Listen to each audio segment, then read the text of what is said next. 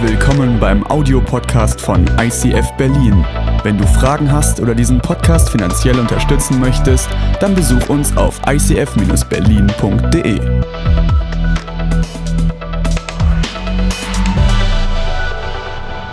Heute ist der letzte Sonntag in unserer Themenreihe Gefährliche Gebete und ich habe mit Leuten gesprochen, die gesagt haben, hey, wir haben vom ersten Sonntag bis zum letzten, wir haben jedes dieser Gebete mitgesprochen. Und vor zwei Wochen Christian Michel mit dieser genialen Predigten von dem Kranken, der an der Pforte vom Tempel sitzt und wo dieses große Wunder passiert verändere mich, wo ein Mensch verändert wird, wo die Herzen von Leuten verändert werden. Letzte Woche René Wagner, sende mich.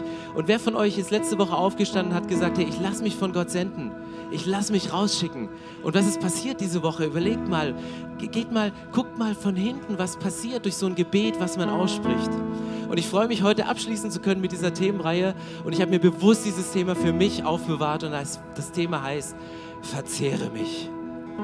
Verzehre mich.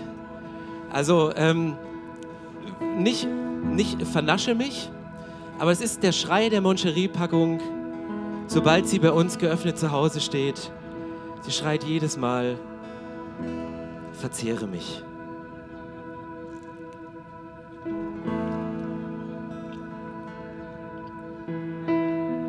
Ist gut für die Stimme.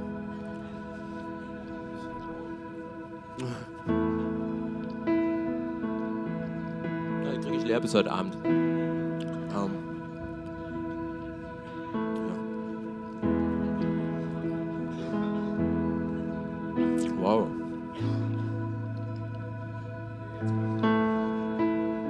Hat mir heute Morgen gesagt, Papa, wenn du 60 Kilo wiegen würdest und eine Schachtel Moncherie isst, hättest du am Ende der Predigt 0,26 Promille. Bei mir sind es dann 0,4 oder so, glaube ich. Ähm, ich kann rechnen. Okay. Ähm, verzehre mich. Ein läuft das Wasser im Mund zusammen. Das hätte ich mir vorher überlegen sollen.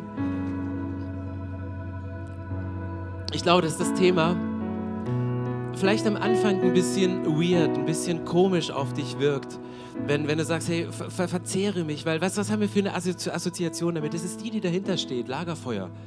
Wenn du mal von einem Lagerfeuergedanken bist, gesessen hast, dann hat Lagerfeuer so eine ganz ganz faszinierende Sache. Auf der einen Seite macht man ja zu Ostern meist ein großes Osterfeuer und da passiert folgendes Phänomen. Du gehst in die Nähe des Feuers und es ist von vorn richtig warm. Und je länger du da stehst, umso wärmer wird es. Aber je länger du mit dem Gesicht zum Feuer stehst, umso kälter wird es auch am, Hin also am Rücken. Am hinteren Teil des Körpers, wollte ich sagen. Und dann drehst du dich rum, dann wärmst du deinen Rücken und dann gehst du noch weiter ran. Und wenn du aber zu nah ans Feuer gehst, hat es so eine fast eine verzerrende Wirkung. Das schmilzt fast. Ich wollte mal so einen Snap machen und habe mit meinem Telefon das Feuer gefilmt. Das ist irgendwann ausgegangen, weil es überhitzt war und das nicht ertragen hat. Ich weiß nicht, die Haare an meiner Hand waren auch alle weg, wegverzerrt. Aber ich glaube, dass das biblische Thema Verzehre mich etwas hat. Und zwar habe ich euch zwei Verse mitgebracht, die ich gleich mal an Anfang setzen möchte, weil in Psalm 69 sagt David, er sagte, ich verzehre mich im Eifer für deinen Tempel. Er sagte, hey, ich verzehre mich im Eifer für deinen Tempel. Ich habe Lust drauf, nächsten Sonntag in die Kirche zu gehen. Hey, es macht mir so einen Spaß im Welcome-Team, Leute anzulächeln und Moncherie zu verschenken an Leute, die zum ersten Mal da sind. Ich habe Lust, Sonntag zu predigen. Und es gibt so Momente, wo ich am Samstag in der Nacht noch da sitze und die letzten Sachen für die Predigt vorbereite, weil ich das Gefühl habe, so, ey, es saugt mich ein in dieses Thema, es verzerrt mich. Gott nimmt mich so in den Bann. Das, das habe ich nicht immer, aber es gibt diese Momente, wo ich denke, so Gott, oh, zieh mich in, in das rein, was du bist und in dein Wesen und alles, weil ich will mehr von dem erleben und ich, ich möchte von dir angezogen werden. Es gibt einen zweiten Satz in der Bibel im Psalm 119, der sagt, meine Seele verzehrt sich nach deinem Heil, ich warte auf dein Wort. Meine Augen verzehren sich nach deiner Zusage, wann wirst du mich trösten? Genau wie du einen Eifer an den Tag legen kannst, wie du dich was für was verzehren kannst, wo du sagst, yes, das will ich, genauso kann es auch sein, dass dich Krankheit und Leid verzehrt, dass du sagst, dein, dein Heil, wann, wann, wann kommt denn die Heilung endlich, Gott? Beten wir jeden Sonntag dafür. Ich liege dir damit in den Ohren. Dein Heil, deine, deine wiederherstellende Kraft, wann kommt sie? Sagte, ich warte auf dieses eine Wort. Weil wir wissen, ein Wort von Jesus reicht und es verändert dein ganzes Leben. Du brauchst nicht 25 Minuten Predigt, sondern es reicht ein Vers, ein Satz, vielleicht ein spontaner Gedanke, der kommt oder den dir jemand in der Lounge beim Kaffee, auf den er dich eingeladen hat, erzählt. Ein Wort kann dein Leben verändern, aber David sagt dir, ich warte auf dieses Wort. Ich will es endlich mal hören. Wann kommt es denn? Wann lese ich es denn? Ich, ich möchte es jetzt haben. Meine Augen verzehren sich nach deiner Zusage. Wann wirst du mich trösten? Ich, ich, ich brauche den Trost, weil zu lange nichts passiert ist. Und es ist diese Spannung, die in dem Wort verzehren drin liegt. Wir haben zum einen dieses Wort verzehren, wo wir sagen, ich verzehre mich nach Liebe. Also wenn du richtig verliebt bist, das saugt dich ja auch ein, das verändert deine Persönlichkeit in, in etwas, wo du sagst, oh, es zieht mich da rein. Aber genauso kann dich auch Fieber verzehren. Und diejenigen von euch, deren Ehemänner letzte Woche Grippe hatten, die wissen, wie schlimm Männergrippe ist und wie Fieber einen verzehren kann. Und du hast diese Spannung und ich weiß nicht, was du für Assoziationen mit dem, mit dem Wort verzehren hast, ob du es positiv geistlich füllst, so wie es in der Bibel ist, oder ob du sagst, eigentlich ist es mehr dieses Schmachtende, dieses Leidende, dieses Ich brauche endlich den Trost. Und ich glaube beides ist, du verzehrst dich nach Liebe oder wirst von einer Krankheit verzehrt. Und unser Leben, das geht genau in dieser Spannung. Unser Leben steckt in dieser Spannung. Falls du, stell dir mal vor, du, du stehst irgendwie an der Bar alleine, bist auf Geschäftsreise und dann kommt so eine Blondine an und das Erste, was sie dir sagt, ich verzehre mich nach dir. Die kannst du gleich zu Dr. Scherf in die Praxis einweisen, oder? Also würde keiner machen. Weißt du, das ist keine natürliche Vorgehensweise. Menschen, die andere verzehren, das war mein zweiter Gedanke, ich hatte, ist auch ein bisschen strange hat man andere Vorgehensweisen mit ihnen. Aber ich glaube, das Beispiel von Verliebtsein ist, ist ein sehr, sehr schönes Beispiel. Und ich möchte euch mal anhand einer Liebesgeschichte ganz kurz euch mit reinnehmen, bevor ich dann noch in eine biblische Geschichte tiefer gehe, was es für dich bedeuten kann, verzehrt zu werden von etwas. Wenn du dich verliebst, so wie unsere beiden Pärchen, die hier auf der Treppe stehen, das hat ja meistens eine Vorgeschichte. Dass sie so da steht, das dauert ja. Und in der Regel, wenn du dich in jemanden verliebst, das Erste, was du machst, du triffst dich ja nicht gleich im Schlafzimmer, geschweige denn in der Wohnung. Was ist, wenn du zum ersten Mal jemanden datest? Du suchst erst eine Plattform, wo du jemanden triffst oder stehst in der Lounge und eure Blicke kreuzen sich auf einmal und du denkst, hm, dann füllt man so eine Welcome-Karte aus gibt sie der Person, kannst du es mal bitte weiterreichen? Die Telefonnummer ganz groß geschrieben. Es, also es gibt verschiedene Strategien, um an den Partner ranzukommen. Aber das Erste, wo du jemanden triffst, du lädst ihn in der Regel nicht gleich zu dir nach Hause ein, sondern du triffst dich irgendwo auf neutralem Boden. Gehst irgendwo einen Kaffee trinken, gehst irgendwo in die Bar. Und dann bist du in der Bar und merkst, ja, da ist Sympathie da und da entwickelt sich was und so die ersten Funken und es knistert drin. Vielleicht nur bei dem einen, beim anderen nicht, in der Hoffnung bei beiden und so. Und dann, dann gehst du und dann stehst du irgendwann vor der Wohnungstür. Und beim ersten Treffen gehört es zum guten Ton, ist es niveauvoll, den einen, den Partner wegzuschicken und auch nicht gleich in die Wohnung reinzulassen. Wenn dieselbe Person das nach drei Monaten immer noch macht und dir immer wieder vor der Wohnungstür äh, am Abend die Tür zuknallt, dann sagst du, irgendwas stimmt mit unserer Beziehung nicht.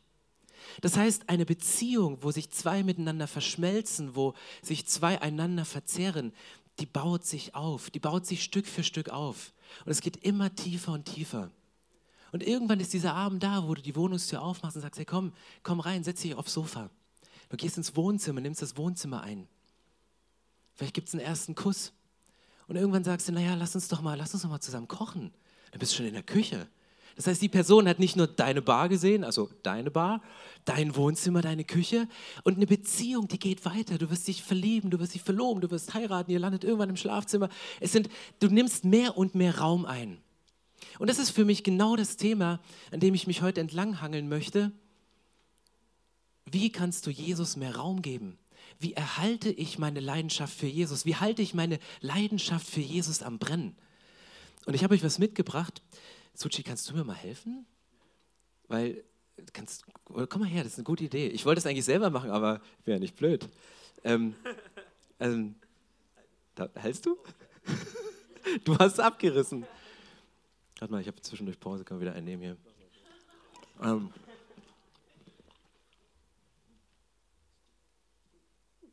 Bonbon. Cool. Kannst du ein bisschen drehen, ja? Ja. Eigentlich clever, dich zu holen, oder? Machen wir den Abend wieder so. Ähm.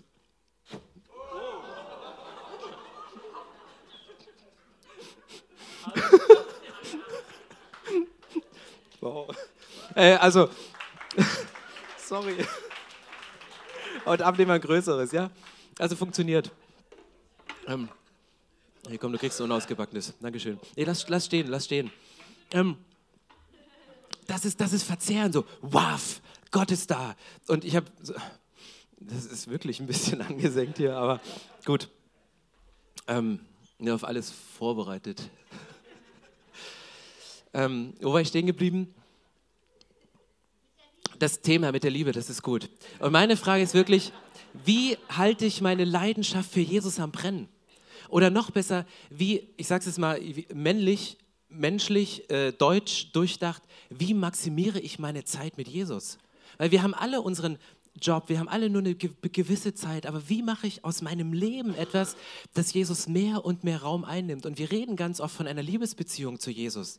Wir reden oft von dieser Beziehung zu Gott, wo wir sagen, wir möchten wachsen, wir möchten, dass du mehr Raum einnimmst, dass du tiefer gehst, dass, dass du in alle Lebensbereiche reinguckst und du, Jesus, du nicht nur im Wohnzimmer, nicht nur in der Küche, sondern auch in der Abstellkammer, auch im Schlafzimmer, auch in der Rümpelkammer und in der entferntesten, in, im entferntesten Winkel im Dachboden, dass du dabei bist.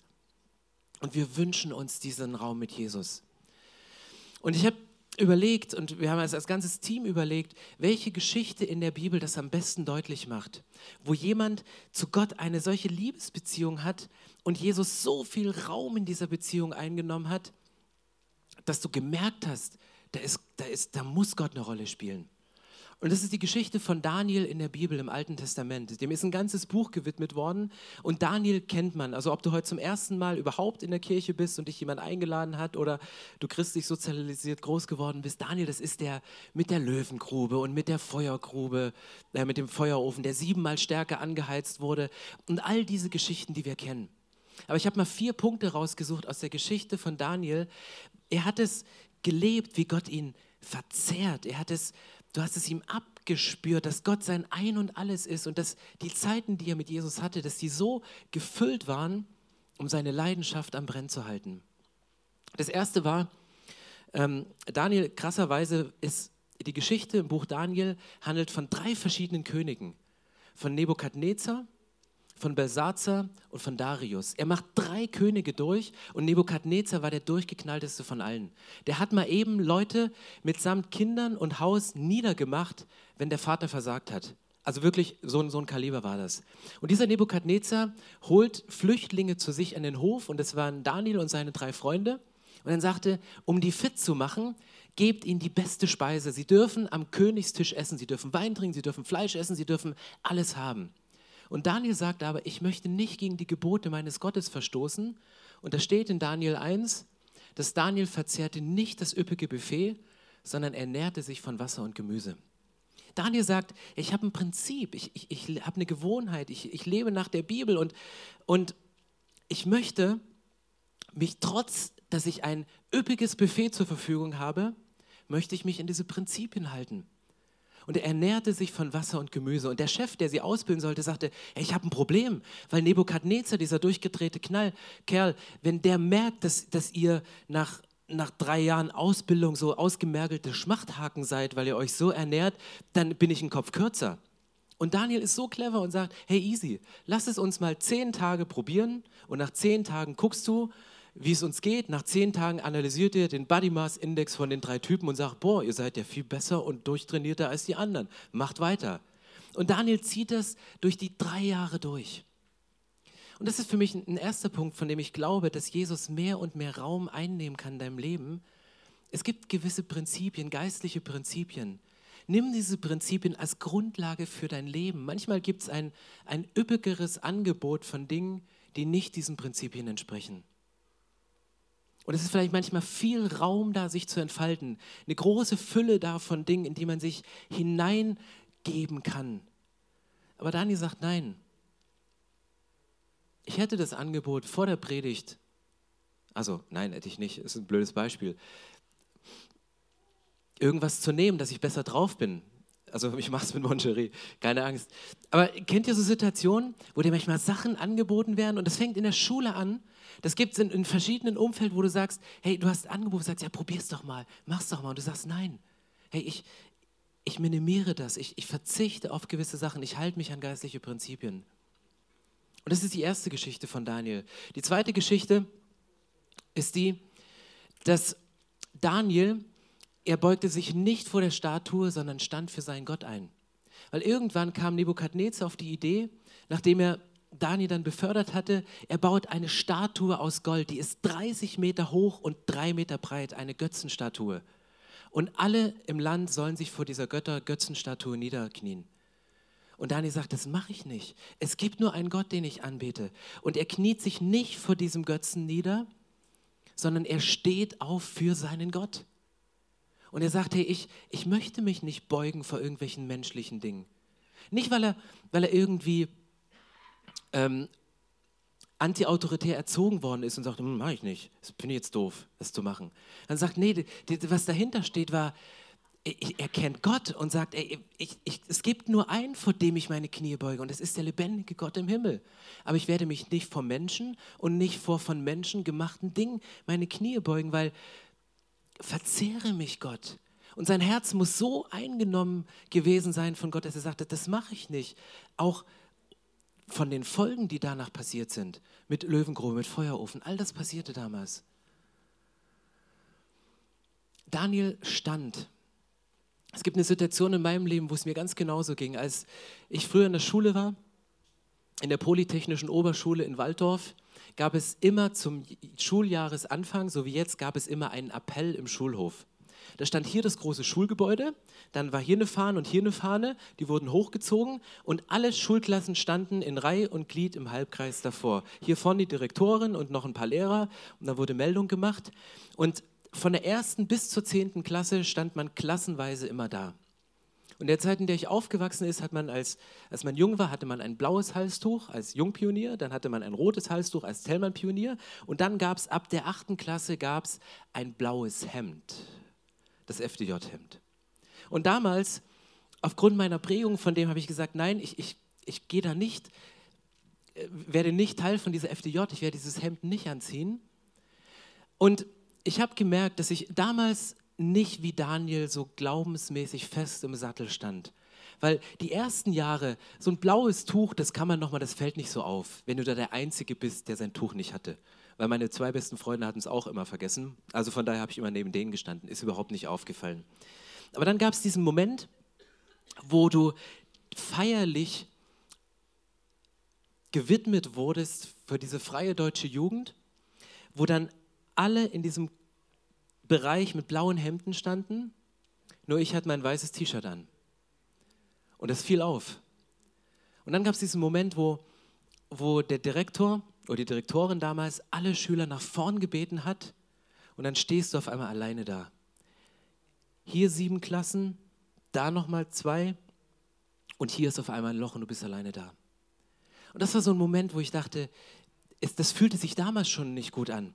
Und es war keine großen Konsequenzen, außer dass vielleicht jemand ein bisschen gelacht hat oder dass berufsmäßig nicht ganz so geklappt hat.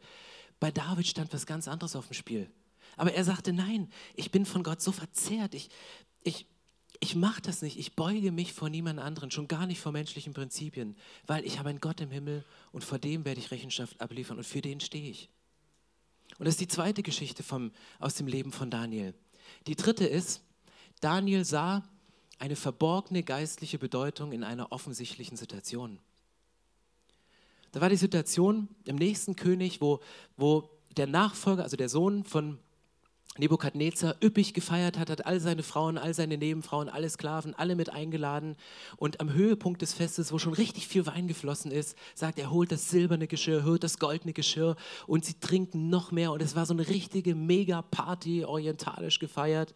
Und auf einmal ist wie eine Hand, die eine Schrift an der Wand zeichnet. Mene, Mene, Tekel, Ufasin steht da. Und es war eine Sache, die war offensichtlich, jeder hat es gesehen. Aber die Bibel sagt, dass der König, er wurde kreidebleich. Weil, ist euch das schon mal passiert? So eine Schrift an der Wand, einfach so? Also, er war kreidebleich. Keiner konnte es irgendwie deuten. Und, Daniel, und dann kommt die, die Mutter von ihm und sagte, hier unter den Leuten im Land gibt es einen, das ist Daniel, der hat die Fähigkeit, solche Dinge auszulegen. Hol ihn, er hat deinem Vater schon an ganz vielen Stellen geholfen. Und er holt ihn und obwohl es eine sehr, sehr negative Botschaft war, obwohl es eine Botschaft war, die sehr unangenehm war für den König, hat David die Größe und legt es geistlich aus und bringt die Übersetzung, dass die Regierungszeit des Königs enden wird, dass er gewogen wird und zu leicht befunden ist, aber dass seine Regierungszeit zu Ende ist und nicht auf die schönste Art und Weise. Und das ist für mich ein Punkt, wenn du sagst, wie, wie, wie halte ich meine Leidenschaft für Jesus am Brennen, ist das vielleicht heute dein Punkt? Ich möchte gerne dann noch am Ende für, für jeden dieser vier Punkte beten mit euch. Und du kannst dir einen davon aussuchen, aber vielleicht ist das der Punkt, wo ich dich heute herausfordere, oder ich möchte dich heute herausfordern, dass du eine verborgene geistliche Bedeutung in offensichtlichen Dingen siehst. Weil es gibt so viele Dinge, die sind offensichtlich und man kann sie menschlich deuten. Verhaltensweisen von Menschen, Strukturen in einer Kirche, etwas, was in der Gesellschaft passiert, unausgesprochene Sachen in der Familienkultur, Streit, unausgesprochene Dinge. Und man kann menschlich drauf reagieren und auch mit einer menschlichen Reaktionsweise gehen oder heute Gott bitten, hey, gib mir diese Gabe, die Daniel hat. Daniel sagt immer, das kommt nicht aus mir heraus. Ich bin nicht derjenige, der das macht, sondern mein Gott im Himmel. Und er sagt, Gott, verzehr mich so, dass, dass du dass du durch mich sprichst, wenn ich meinen Mund aufmache. Und vielleicht ist es heute dein Wunsch, wo du sagst, ich möchte Jesus mehr Raum geben. Ich möchte in diesen Raum reingehen, in, diesen, in dieses, sage ich mal, Arbeitszimmer mit Gott. Arbeite mal in der Woche mit Gott zusammen und, und guck dir mal, schul dich mal selber, indem du Bibel liest, indem du mit Gott sprichst und im Zwiegespräch bist und sagst, Gott, ich, ich habe nicht viel Zeit, aber da ist eine Situation und ich möchte nicht wieder menschlich drauf reagieren. Ich möchte nicht nur menschlich eine Meinung geben, sondern ich möchte die geistliche Bedeutung dahinter verstehen. Und deute Situation geistlich und bring ein geistliches Fundament rein. Auch wenn die Wahrheit vielleicht für die Leute, die du das gegenüber aussprichst, unangenehm ist, weil es eine geistliche Wahrheit ist, die vielleicht nicht jeder hören will. Aber es ist ein Raum, den du gehen kannst, wo du tiefer gehst mit deinem Gott, wo du etwas reingehst, wo Gott sagt, da fordere ich dich raus. Und die letzte Sache bei Daniel ist, Daniel hielt durch eine Gewohnheit seine Leidenschaft für Gott am Brennen. Später wurde verboten, dass man öffentlich zu einem anderen Gott betet als die von König Darius aufgestellten. Und Daniel hatte die Gewohnheit, morgens, mittags und abends auf dem Dach des Hauses Richtung Jerusalem zu beten. Und er hat es einfach durchgezogen. Denkst du, hey, Daniel, bisschen konservativ, oder? Kannst doch nachts im Bett machen, unter der Bettdecke, sieht kein Mensch. Gott spricht unter der Bettdecke genauso wie auf dem Dach des Hauses, kein Problem. Aber Daniel sagt, nein, das ist eine geistliche Gewohnheit und die halte ich und ich bete. Es hatte Folgen. Negative Folgen, wo Gott ihn wieder rausgerettet hat.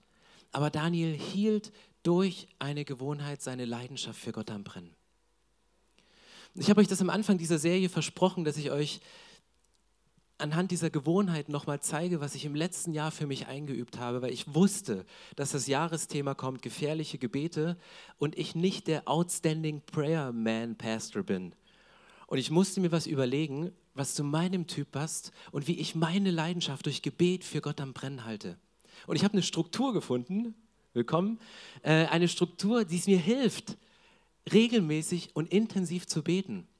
Und ich habe euch das mal aufgeschrieben, wie meine Gebetskultur aussieht. Ich habe einmal pro Tag bete ich, einmal pro Woche, einmal pro Monat und einmal pro Jahr. Das bedeutet nicht, dass wenn ich es am Tag nicht schaffe, dass ich es dann nur einmal pro Woche mache, wenn ich es dann verweise, einmal pro Monat. Aber ich habe mir ein Raster gesucht, wo ich sage, es gibt ein bestimmtes Gebet, das mache ich täglich. Es gibt ein bestimmtes Gebet, das mache ich einmal die Woche. Es gibt etwas, das mache ich einmal im Monat. Und es gibt etwas, das läuft nur einmal pro Jahr. Und ich habe euch das mal mitgebracht und aufgeschlüsselt ich habe mir in meinen Kalender habe ich mir ein tägliches Gebet reingeschrieben. Ich habe mir pro Tag eine Stunde reserviert und habe gesagt, dort bete ich für verschiedene Themen. Ich bete Montag für Familien, für unsere Familie, für andere Familien. Dann habe ich Dienstag immer zu unterschiedlichen Zeiten. Mal ist es abends um sechs, mal ist es morgens um sieben, wie es gerade so in den Tagesplan reinpasste. Einmal ist es mittags. Dann habe ich gesagt, ich möchte Dienstag für die Kirche beten. Dann bete ich am Mittwoch für die Leiter dieser Kirche, weil mir das wichtig ist auch für sie da zu sein, für sie zu beten und geistlich zu, zu, weiterzubringen. Ich bete Donnerstag für Finanzen und Freitag für Heilung. Das sind Themen, die hat mir Gott für dieses Jahr aufs Herz gelegt. Vielleicht sind es nächstes Jahr andere Themen, aber das ist in meinem Kalender drin. Und keine Angst, oder nicht keine Angst, ich möchte nicht Druck machen, ich schaffe es nicht immer und jeden Tag dafür zu beten. Aber es ist so ein guter Reminder, dass ich weiß, ah, heute ist dran, für die Leiter zu beten. Und manchmal mache ich es in der BVG, manchmal im Auto, weil ich schaffe es nicht jeden Tag, jede Stunde. Aber allein, dass es in meinem Kalender steht, noch ohne Erinnerungsfunktion, aber wenn ich noch mehr absage, mache ich mit der Erinnerungsfunktion rein, habe ich das denn und sage ich, dafür bete ich. Und wenn du jetzt durchzählst, denkst du, ja, Stefan, ein bisschen geschummelt, es sind nur fünf, wir haben sieben Tage die Woche. Kommen wir zum Thema Nummer zwei. Eine Stunde in der Woche nutze ich als ein persönliches Gebet zur Selbstreflexion. An meinem Sabbat, an dem freien Tag, habe ich mir eine Zeit reserviert, wo ich sage, da möchte ich für mich beten. Und ich stelle mir da immer zwei Fragen. Die erste Frage ist, bin ich ehrlich zu mir selbst? Bin ich ehrlich zu mir selbst? Und das ist eine sehr ehrliche Frage. Mache ich mir irgendwas vor? Rede ich irgendetwas schön? Bin ich bei Beziehungen nicht ganz ehrlich? Verschweige ich was? Spreche ich Sachen nicht an, um die Harmonie hochzuhalten? Aber bin ich ehrlich vor mir selbst? Und das ist manchmal, und das ist der Tag, wo die Stunde schnell voll ist, weil Gott dann nämlich anfängt zu reden und sagt, hey, da ist was und da hast du noch was und da hast du was. Und die zweite Frage, die habe ich bei einem amerikanischen Pastor gehört, der sagt, is there attention that needs my attention? Also klingt im Englischen schön, auf Deutsch heißt, gibt es eine Spannung, die meine Aufmerksamkeit braucht? Ich habe gesagt, ich möchte jede Woche ein Problem lösen weil es gehört zur Aufgabe von Leitern, Probleme zu lösen und nicht vor Problemen zu fliehen. Und deswegen ist diese Frage an meinem Tag der Selbstreflexion, in dieser Stunde Gebet ist gut, gibt es irgendeine Spannung, die ich gerade spüre, die meine Aufmerksamkeit braucht, wo ich mich jetzt mal intensiv widmen soll? Und das mache ich in dieser Stunde Gebet. Dann habe ich mir einen Tag im Monat freigenommen als einen persönlichen Visionstag. Das ist nochmal ausführlicher. Und ihr wisst, könnt euch vorstellen, wie sehr dieser Tag umkämpft ist. Mein, mein, freier Tag, mein Sabbat, wo ich sage, diesen nehme ich mir frei. Ich fahre irgendwo hin, setze mich in den Kaffee, gehe in die Natur. Weil du betest nicht nur mit deinem Geist übrigens. Du betest mit Geist, Seele und Körper. Und manchmal brauchst du eine halbe Stunde, um deine Seele runterzufahren, vielleicht im Spaziergang, dir erstmal alles von der Seele zu reden, erstmal, erstmal alles wegzureden. Und du kannst körperliche Dinge machen, aber ehe du mit dem Geist an dem Punkt bist, braucht es manchmal Zeit. Und deswegen ist dieser Tag so gut. Aber an dem Tag sage ich mir, ich möchte mein Leben vom Ende her denken. Was muss ich heute für Entscheidungen treffen, um am Ende meines Lebens das und das erreicht zu haben? Wie muss ich meine Familie führen? Prioritäten auf dem Papier. Logisch ist meine Ehe ganz hohe Priorität. Aber regelmäßig sich abends deine eigene Frau zum Essen einzuladen, noch Geld zu bezahlen für einen Babysitter, da sieht man, ob Prioritäten wirklich Prioritäten sind kannst du am besten ablesen von dem, was von deinem Konto abgebucht wird und wie dein Kalender aussieht. Nur kleines Side-Teaching nebenbei. Und das letzte ist, einmal im Jahr, und das ist schon ein kleiner Vorgeschmack auf die nächste Reihe, es gibt diese 40-Tage-Serie vor Ostern, die wir auch im nächsten Sonntag wieder starten, Hashtag Jesus. Wir haben ganz viel Material vorbereitet.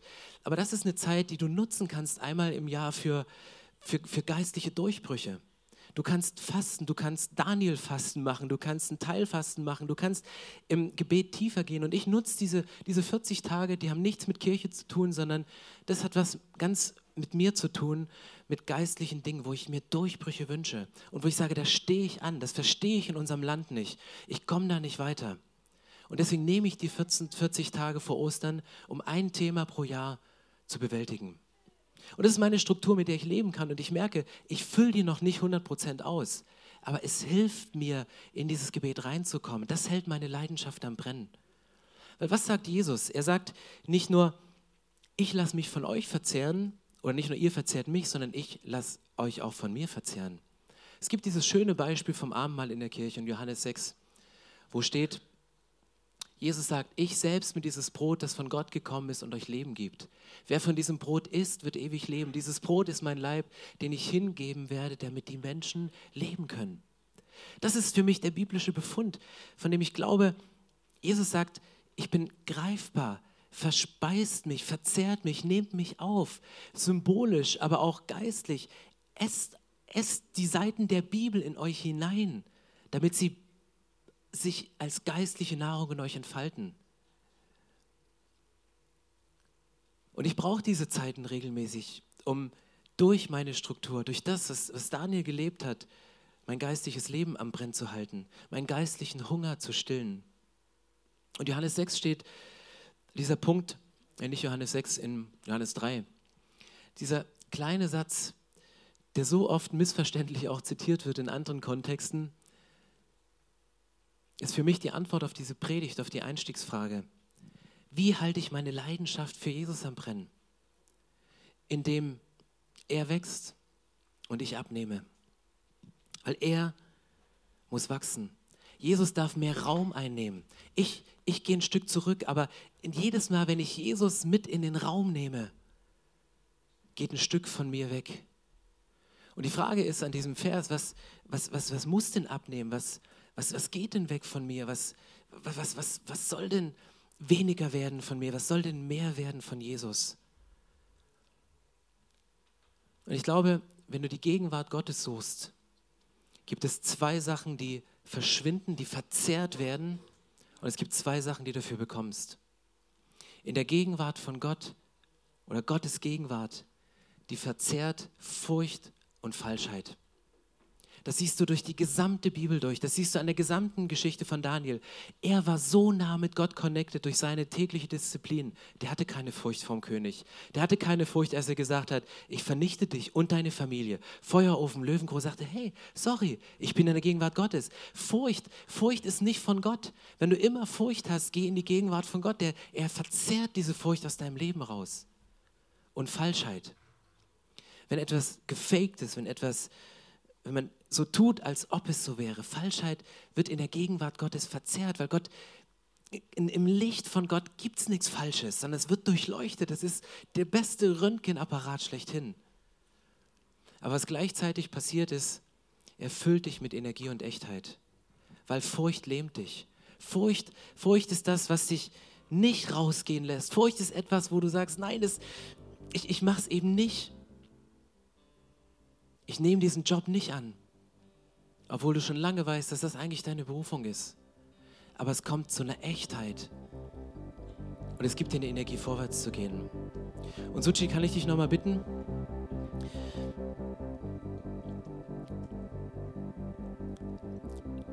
Ich weiß nicht, was dein Thema heute ist, von dem du sagst, das möchte ich erstmal loswerden heute in Bezug auf Furcht und auf Falschheit. Vielleicht sind Sachen da, wo du sagst, hey Jesus, die möchte ich von dir verzehren lassen. Nimm mal diese Sachen und schreib sie mal symbolisch auf dieses Blatt Papier. Was ist deine, deine Angst im Moment, die dich davon abhält, den nächsten Schritt zu gehen? Was ist deine Furcht, den nächsten Schritt in der Beziehung zu gehen? Was ist deine Angst, den nächsten Schritt in der Verbindlichkeit einer Kirche zu gehen? Was ist deine Furcht? Schreib sie mal hier drauf. Wo merkst du, dass irgendwas nicht echt ist in deinem Leben, wo du etwas fakest, was mit Falschheit ist? Schreib's mal gedanklich hier drauf. Und wisst ihr, was passiert, wenn du das anzündest?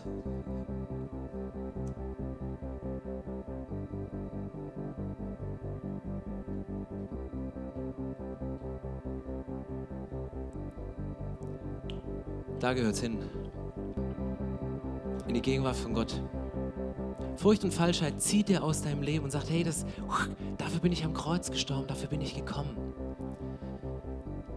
Lass uns aufstehen und beim nächsten Lied Gott fragen, was, was möchtest du auf diesen Zettel schreiben? Und ich möchte dann gern nochmal beten, um euch rauszufordern, einen Schritt in einen neuen geistlichen Raum zu gehen und dafür zu beten, weil ich glaube, dass wir an einer Schnittstelle stehen, an einer Schwelle in eine tiefere Geistlichkeit.